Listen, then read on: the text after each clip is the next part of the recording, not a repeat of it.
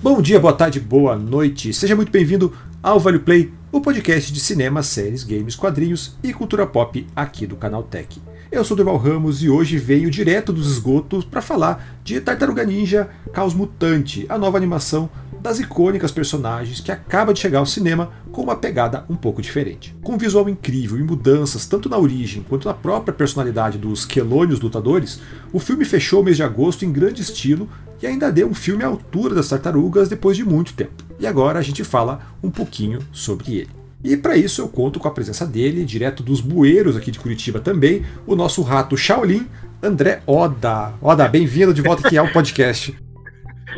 Rato Shaolin. É, eu vim da Valeta. Curitiba não tem muito bueiro. Tem, tem muito bueiro, mas eu vim da Valeta.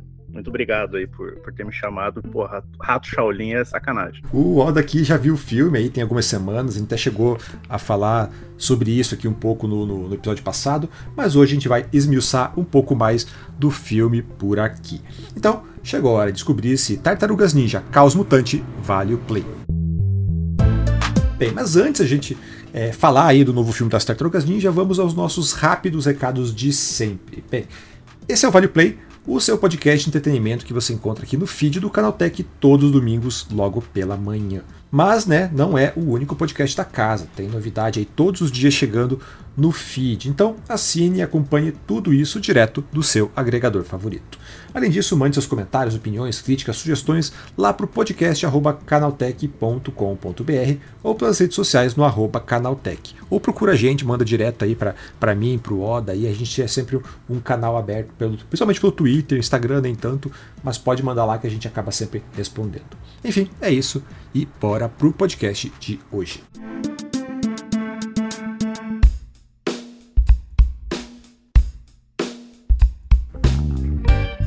Bem, Oda, mais uma vez aí, bem-vindo aqui ao programa, sempre um prazer recebê-lo. E bem, vamos começar já deixando tudo aqui em pratos limpos, cara. Tartarugas Ninja, qual é a tua tartaruga favorita? Cara, eu gosto do Michelangelo.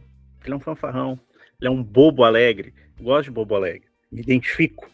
Então eu gosto muito do Michelangelo. Cara, eu sempre fui Tim Leonardo, assim, sempre fui o sem graça, sempre fui o. o, o, ciclo, sem o carisma. Seu sem carisma, o ciclope da, da, da, das tartarugas ninja, sabe? O, o cara que é. quer, quer ser o certinho e tal. E se contar que o cara luta de espada, né? Então era, era, mais legal. Então até eu tava jogando aquele Tartarugas Ninja que saiu ano passado, ano retrasado ali, o Esqueci o nome do. É Shredder's Revenge, se não Isso. me engano, né? Tava jogando e eu percebi que eu sempre escolho o Leonardo, assim. Então daí eu, eu vi que esse desvio de caráter continua desde que eu era criança. é, cara, qual que é a tua relação aí com, com, os personagens, com as tartarugas ninja? Assim? Você conheceu pelo filme ou pelo desenho? Cara, é, eu conheci por um fliperama no litoral do Paraná, que era aquele, aquele arcade do, das tartarugas ninja. E eu tinha o quê? Quatro, cinco anos. E aí eu cheguei, eu tava passando o final de ano com a minha família, eu vi o arcade e ficava tocando aquela musiquinha eterna, e aquilo ficou na minha cabeça.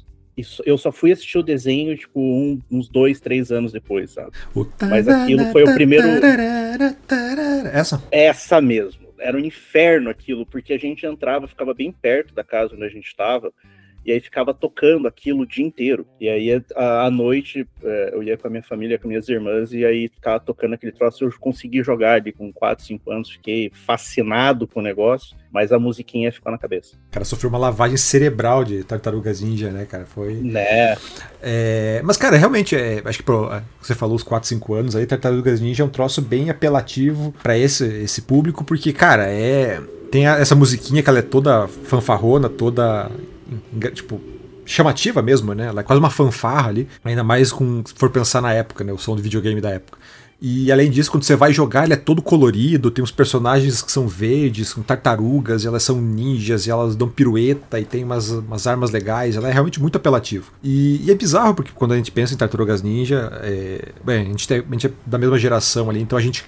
Eu conheci pelo desenho, né? Principalmente pelo, pelo desenho dos anos 80, mas que a gente passou muito aqui nos anos 90 por aqui. Só que a, a origem das Tartarugas Ninja é nos, é nos, quadrinhos, né? E a pegada é completamente diferente, né? Ela é uma parada muito mais séria, muito mais violenta. É, ele tem aquela ligação, inclusive, com a origem, né? Aquela piada da, da origem do Demolidor, que é, é o mesmo líquido que deixou o Demolidor com poderes, é o que gerou as tartarugas. Tem toda aquela aquela piada em volta disso, mas é, ele é muito mais violento, ele é muito mais sério. Ele não, é, os quadrinhos eram em preto e branco, né? E Sim, aí é. depois é. que é, eles ganharam um pouco de cor, que se não me engano elas todas tinham é, a faixa vermelha, se não me engano. É, não tinha aquela coisa de um é o roxo, um é o laranja. Isso já foi uma coisa que quando eles fizeram o desenho quando eles licenciaram para lançar os bonecos, eles criaram porque, né, eles viram, vamos ganhar dinheiro em cima desse negócio, para diferenciar as tartarugas, mas era muito mais pesado, sabe? É, tanto que quem acompanha aí pelos quadrinhos tem um,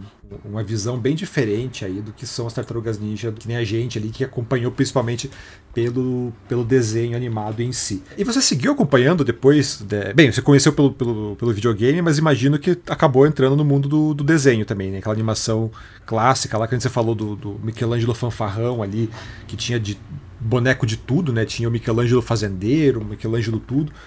E você seguiu acompanhando depois disso aí ou não? Largou mão de Tartarugas Ninja depois? Cara, eu assisti essa, essa animação. Aí tinha, obviamente, aqueles filmes, né? Do começo dos anos 90 ali, que é, colocaram os dublês naquelas roupas horrorosas de tartaruga mas funcionava. O segundo tinha o Vanilla Ice e tudo mais. Mas, se não me engano, a animação seguinte ela já foi mais próximo ali do final dos anos 90, começo dos anos 2000.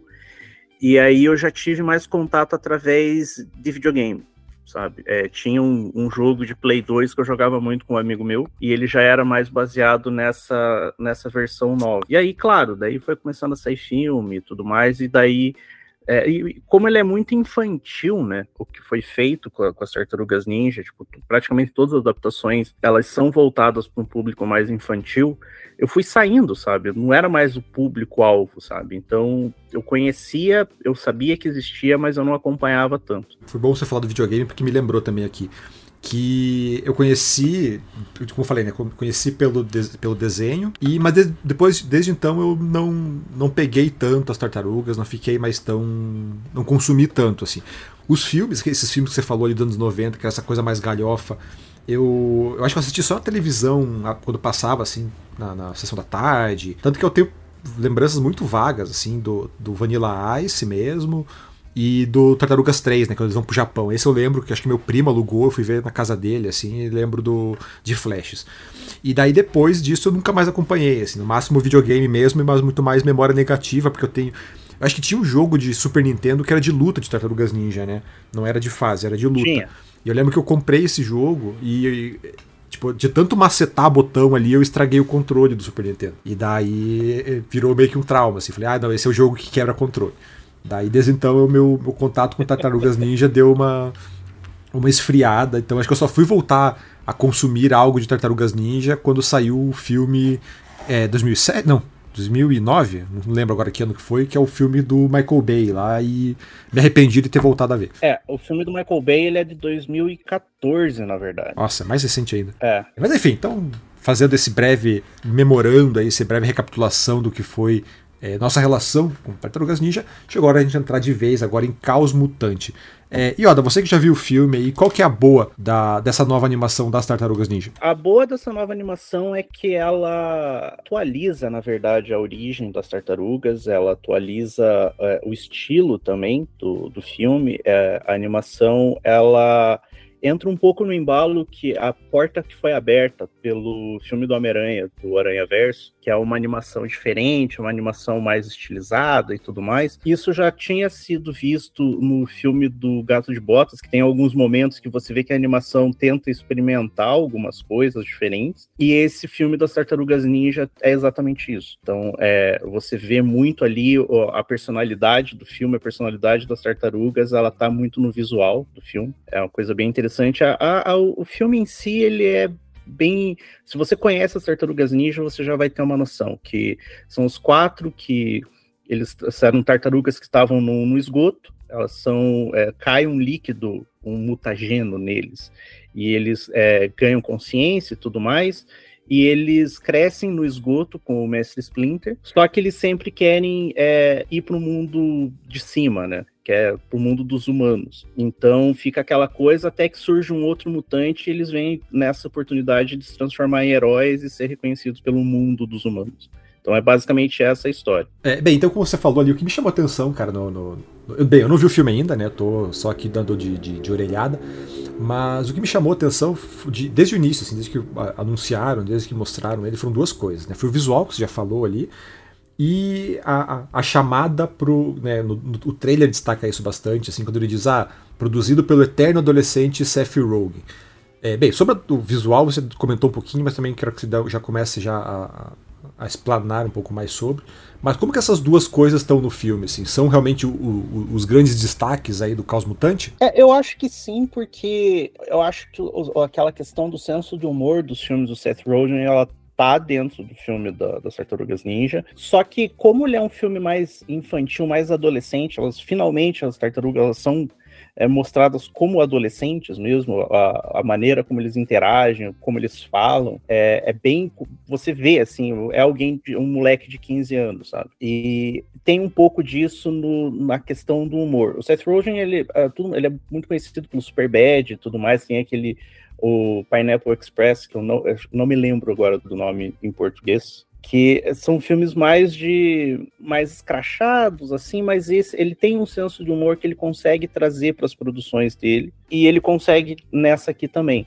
É, ele não é o diretor, ele não acho que nem o roteirista, ele é só produtor, mas ele traz muita gente que trabalhou com ele para dublar personagens. Obviamente, eu vi a versão dublada em português, né? Mas a versão é, original, a versão americana, tem o Paul Rudd, tem John Cena, tem uma porrada de, de comediante que trabalhou já com Seth Rogen. Então, traz um pouco disso. Inclusive, a versão dublada em português, ela tá muito bem localizada, porque tem várias piadas que funcionam muito bem e são bem brasileiras, sabe? Então, isso funciona muito bem. Eu acho que essa questão do humor, junto com o visual e tudo mais, combinou muito bem com a história das tartarugas mesmo. É, então, eu tava um pouco preocupado com isso, porque, cara, tem um sério problema com o, com o Rogan, né? Eu não sou um, um fã do, do, tipo de humor dele, então eu tava bem preocupado justamente com isso, assim, com, com essa presença tão, tão forte dele. Então, embora ele seja produtor, embora tenha ali uma, uma pitada dele, também.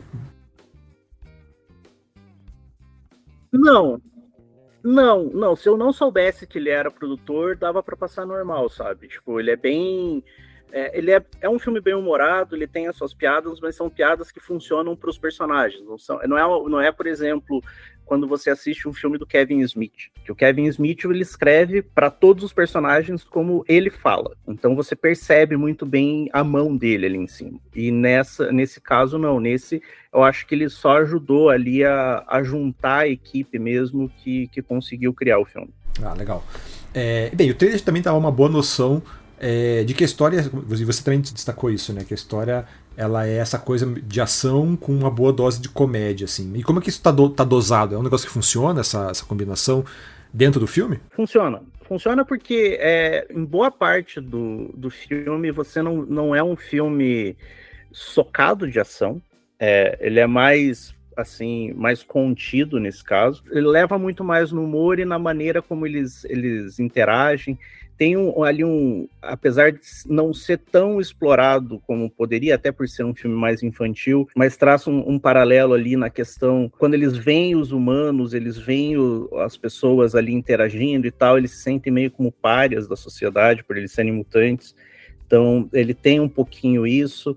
Só que é, ele é muito mais bem humorado, ele é um filme mais engraçado. Só que quando o pau come, é muito legal. Ele tem uma coisa que eu gostei muito que a animação ela funciona na maneira como a ação foi criada. Então é, você não fica perdido na tela, como aconteceu comigo no último filme do Homem-Aranha, esse último que saiu, que eu tive cena que eu fiquei um pouco perdido. Tava muita coisa acontecendo. Esse não, esse ele consegue fluir muito bem você consegue ver, é, é, é, divertido e tudo mais, então acho que. E, e, esse humor, muitas vezes, ele entra nas cenas de ação também e combina. Até por causa das quatro tartarugas, o jeito que elas são e tudo mais, então combina muito bem. E, bem, vamos voltar pro, pro visual um pouco ali, né?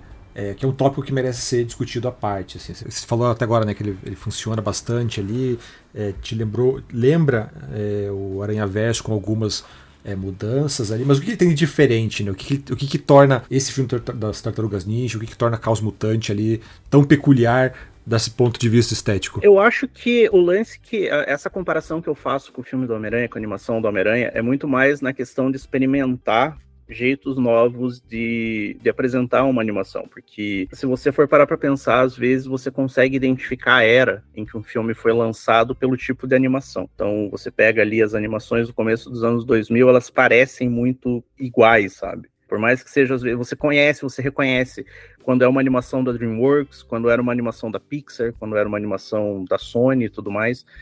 E depois do Aranha Verso, eu acho que mais estúdios começaram a experimentar. Então, é, o Caos Mutante ele tem muito aquela pegada urbana que ele tem até mais que os filmes do Homem-Aranha, aquela questão de grafite e tudo mais, mas visualmente ele me lembrou muito aquela coisa, ele, ele parece ser vivo, o desenho. Então, ele não é aquele desenho paradinho, ele é um desenho que tem é, às vezes um defeitinho ali, aquilo ali, você vê que é intencional isso. Ele parece que está sempre em movimento e ele parece muito com um rabisco de caderno de adolescente, em alguns casos. Você vê assim nos cenários e tudo mais, ele tem muito mais essa pegada.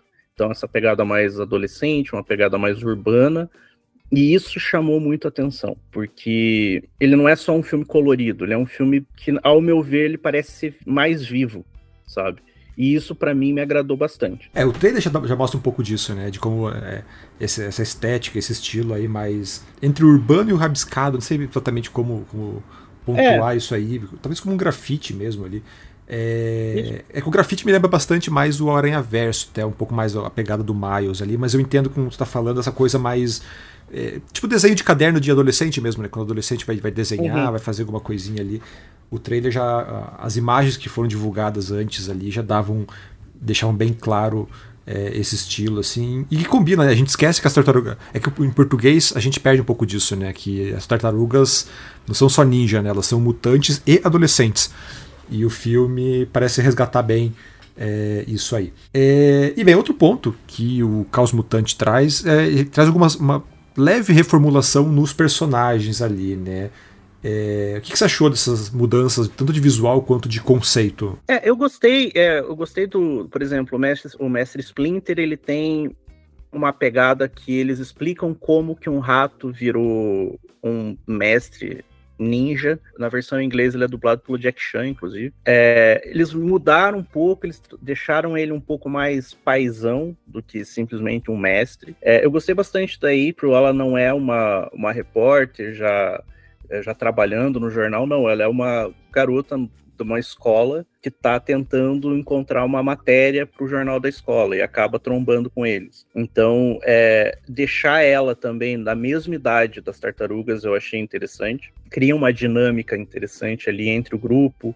É, o Leonardo ele tem aquela coisa que, nossa, que ele meio que se apaixona por ela e daí os irmãos começam a zoar ele. Então, é, tem essa, essa pegada, essas mudanças que eles fizeram, são mudanças que fazem sentido dentro do filme, e mesmo assim, por mais que eles mudem esses elementos, eles ainda são fiéis o suficiente ao que os personagens são, sabe? Então, você não vê a April agindo de uma maneira muito diferente do que ela agiria numa outra produção das Tartarugas Ninja, só que agora ela tem essas mudanças que aproxima até um pouco mais ela do, do, dos quatro, sabe? Então isso eu achei, eu achei legal. A origem também deles é praticamente idêntica. Eles colocam alguns elementos ali que é mais para expandir o universo e talvez gerar mais é, sequências e tudo mais mas é, ali ele ainda funciona muito, essas mudanças funcionam muito bem dentro do filme. Com isso, essas mudanças eu fiquei bastante satisfeito mesmo. É, eu gostei que o, o, o Leonardo segue trouxa, então continuo me identificando com ele. Então, talvez eu apro continue aprovando aí. É, mas foi legal você, você falar da, da April, porque a gente teve toda aquela velha discussão sobre as mudanças, né? Tipo, ah, é porque mudaram a April, não é a minha April. Que ela virou uma pessoa mais comum também nessa, tempo, na, na, nessa nova animação, né? Deixou de ser aquela. No, no, na animação clássica ali, ela era aquela jornalista ruiva e, e toda. Me lembrava até a macacão Xuxa. Macacão amarelo. É, né? com macacão amarelo. E, e agora ela virou uma pessoa mais comum ali, né? Virou uma, como você falou, uma estudante. Você falou, ah, ela se aproxima dos quatro, mas eu acho que ela se aproxima também do público, né? E, e, e, essa alteração, ela faz diferença no final das contas ou o pessoal só tá chorando de graça, como sempre? Tá chorando de graça. tá, tá, tá sendo patife de graça, porque ela realmente ela funciona muito bem. Eu acho que ela funciona melhor do que funcionou até no desenho, no, nos desenhos ali dos anos 80, na adaptação é, live action horrível do Michael Bay, que largaram a Megan Fox só porque a Megan, Fo Megan Fox é bonita, vamos colocar a Megan Fox de Pro New Tipo, ela não, não consegue se conectar com nenhuma das tartarugas ali de um jeito decente, mas é nessa animação do Caos Mutante eu acho que funcionou essa ligação entre a April e, a, e as tartarugas. Na versão original, ela é dublada, ela tem um nome que eu provavelmente vou errar, que é Ayo Edebiri. É, acho que é Ayo Edebiri que é a Sidney do, da série do Urso. Nossa, é, já gostei, já, já tô feliz já. É, é uma baita atriz. Ela, inclusive, ela trabalhou nesse filme e trabalhou no através do Aranha Verso. Que eu não me lembro qual personagem que ela fez. Ah, eu acho que ela é aquela. Acho que ela é aquela aranha digital lá. Isso, eu acho que é. é então, mas no filme da. A, a personagem, né? Porque eu vi a versão em português mas a personagem ela funciona muito bem com essas mudanças que, assim, é, eu achei que a maneira como eles deixaram é, deixou um pouco mais. Não é real, né? Porque não dá para falar com um filme que tem tartaruga ninja real. Mas, assim, mais hoje, sabe? Mais atual. Então eu acho que funcionou melhor ali essas mudanças. A galera tá reclamando porque é chata mesmo. Porque a galera é pentelha. Mas é, eu acho que essa mudança fez sentido ali dentro do filme. É, e eu lembro que a, a April no desenho dos anos 80 ela era muito xaropinha, né, cara? Ela era só de ficar. Socorro! Era a dama em perigo, né? Ela não tinha é. gr grandes, grande grande função dentro da trama. É, mas falando ainda em personagem ali, o que, que, mais que o, o Caos Mutante aí, o novo filme das Tartarugas Ninja, tem da, das tartarugas, né? Porque bem ou mal a gente conhece o clã do pé, o, o Destruidor, o Krang, os outros mutantes, o próprio Casey Jones. Que mais tem ali desse universo em si aparece no filme? Tem, é, tem um grupo de mutantes, né? Porque o vilão, o Superfly ali, ele, ele reúne alguns mutantes, mostra por que, que eles estão andando com ele ele quer ter um jeito de se livrar ali do, dos humanos e tudo mais. E dentro desses personagens, são personagens que tinham no desenho, tinham no, nos quadrinhos, tem o Bebop, o Rocksteady, que inclusive no filme, é, na versão em inglês, o Bebop é o Seth Rogen, é, dublando, e o Rocksteady, que é o Rinoceronte, é o John Cena. Então, grande dupla. É, tem, tem ali esses personagens, ali tem o Paul Rudd também, que ele é tipo um, sei lá, parece um calango, que, que é uma comédia também. Então, esses personagens eles aparecem, só que, por exemplo, que nem o que você mencionou do, do clã do pé e tudo mais, eles não aparecem no filme. Eu acho que esse filme ele serve muito mais para mostrar as tartarugas e o mundo onde elas vivem, e aí ele deixa dá um gancho para daí expandir, sabe? Aí trazer esses, é, esses outros personagens. Mas ele ainda consegue trazer muito bem. Ele, o que ele consegue apresentar, ele apresenta bem. E tem espaço para sequência ali? Ele der algum gancho, alguma coisa ali, ou ele é redondinho, se fecha e vamos ver, vamos ver no que vai dar? Não, ele tem, é, ele tem uma cena que é no meio dos créditos, que é uma cena que mostra exatamente o que, que pode acontecer no segundo, no segundo filme. É, é um baita gancho, um baita. Ali, um, uma apresentaçãozinha de um personagem ali bem legal, mas é, realmente, tipo, a, história em si ela termina bem ela consegue se resolver, mas ela tem ali umas, essas pontas soltas ali que você vê claramente que elas foram deixadas para ter uma sequência. Então, a sequência ela não foi ainda confirmada, né, pela Paramount, porque o filme foi lançado, se não me engano, às vésperas da, da greve de roteirista e de atores, então eles não têm como anunciar nada. Né? Então, é, tá todo mundo no aguardo, mas eu acredito que Talvez com o lançamento do filme no resto do globo e depois em streaming, em home video e tudo mais, é, o filme ganhe perna o suficiente para conseguir chegar nessa sequência. Certo. Então, para gente finalizar aqui, Tartarugas Ninja Caos Mutante, senhor Odair, vale o play? Vale, vale o play sim. É, vai no cinema, vá assistir, leve criança, leve adolescente, leve adulto que ficou com aquela musiquinha maldita na cabeça até hoje é, vai, vai na fé que vale o play.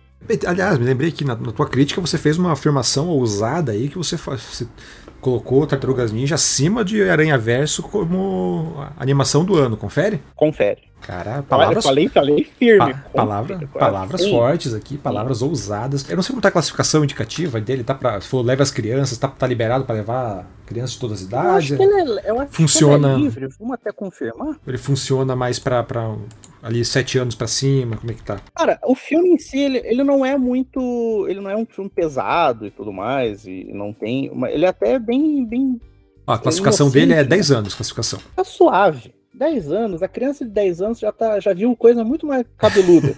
Na internet. A criança com 10 anos já sabe usar a é. internet, então já tá tranquilo. Já, é, já tá perdida na vida. Já tá, já tá. Já, já, esse barco já foi. Enfim, então é isso. Tartarugas Ninja, Caos Mutante. Já nos cinemas, então tá aí o nosso veredito Vale o Play pelo senhor Odair.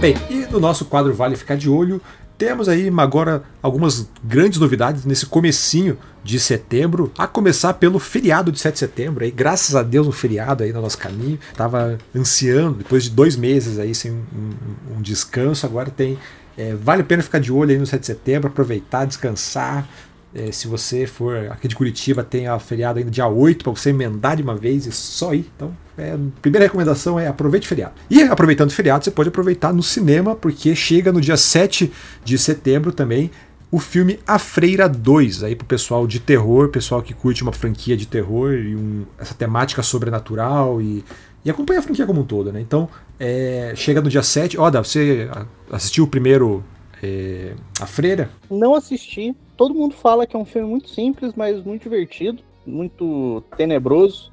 Mas eu assisti Invocação do Mal e eu não gostei de Invocação do Mal. Então, é isso. É. eu, eu, não sou, eu não sou um grande fã de terror, então a Freira passará batido por mim.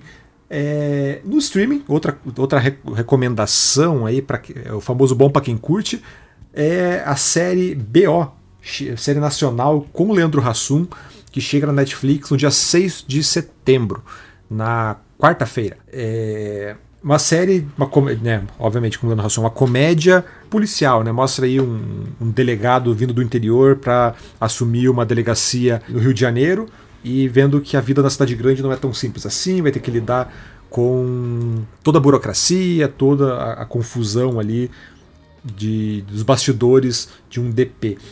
É, cara, não tem muito como fugir da comparação, que é o Brooklyn Nine-Nine brasileiro com o Leandro Hassum ali, né? Tem, tem, alguns personagens que lembram bastante ali, tem uma a, a policial Durona que lembra bastante a, Ro, a Rosa, tem o, o, Terry Crews brasileiro.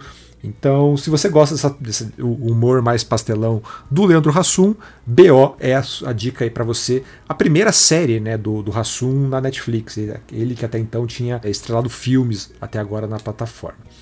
É, e também no dia 6 de setembro a gente tem o lançamento no mundo dos games aí do tão aguardado, tão comentado Starfield. É, Oda, como é que tá a expectativa para Starfield aí? Vai jogar? Vai, vai conferir? Como é que tá? Eu não suporto. o cara veio hoje, veio trajado no rancor e na má vontade, né? Cara, mas assim, é, eu tenho meus problemas com os jogos da Bethesda, principalmente no lançamento. É, esse é um, é um, jogo que eu, eu vou esperar um bom tempo para jogar. Até porque ele é pro Xbox Series S e X, né? E PC. E eu não tenho o Series S e o X, eu tenho um Play 5. E aí complica um pouco, né? Jogar. Mas é jogos da Bethesda no lançamento, sempre espere muito muito errinho, muito bug, mas ao longo do tempo aí, ao longo dos meses as coisas se acertam e todo mundo fica feliz com o joguinho de espaço. É o Starfield que é bem isso, ele é uma, um jogo de um RPGzão clássico ali com essa pegada mais de ficção científica, exploração espacial, você pode viajar por diferentes universos, diferentes mundos e fazer meio que de tudo, né? Uh, o charme da Bethesda sempre foi isso, esses RPGs em que você pode desde se envolver em mil relacionamentos, a construir coisi, a coisinhas bobas, a sair vagando por aí a, to, a torta e a direito fazendo missão. E justamente por ser essa coisa sempre megalomaníaca, vem sempre recheado de bug, né? A Bethesda, que é, é o estúdio aí do Fallout, do The Elder Scrolls, e são sempre jogos muito aclamados, mas também vem sempre acompanhado aí de alguns probleminhas que já viraram aí é, parte do charme do que é a Bethesda. Então, como o Oda falou, chega para Xbox Series S e X e também para PC e vai estar tá disponível já no dia 6 no Xbox Game Pass. Então, vou conferir, tô, sou assinante, vou dar uma olhadinha, pelo menos testar e ver como é que tá o jogo. E daí decido se continuo ou não. Bem, então essas são as nossas recomendações, nosso vale ficar de olho. E bem, agora eu quero saber de você se o nosso podcast vale o play. Entre em contato lá pelo podcast.canaltech.com.br ou comente nas nossas redes sociais pelo arroba canaltech. Lembrando que a gente né, tem podcast agora todos os dias aqui nos feeds do Canaltech, então segue a gente para não perder nenhum lançamento. Oda, sempre um prazer falar contigo aqui, então deixei seu recado final Recado final aí é agradecer novamente por estarmos aqui nesse podcast falando sobre filmes, grandes produções, metendo pau em joguinho de espacial, apesar de, do jogo provavelmente ser muito legal. É, e aí, tamo aí para isso mesmo. Qualquer coisa é só chamar e forte abraço para todo mundo que tá ouvindo. O Oda aí que nas próximas semanas volta aí pra gente falar de One Piece, que já tá na nossa fila aqui de, de produções, então talvez na próxima semana ou na outra ainda, a depender, é, falemos de One Piece. Então fique de olho aqui no Vale Play. Bem, esse podcast é produzido e apresentado por mim, Durval Ramos, com edição da Natália Improta. A revisão de áudio é do Gabriel Rime, com trilha sonora composta por Guilherme Zomer. Então é isso, boa semana, bom feriado e até a próxima. Tchau, tchau!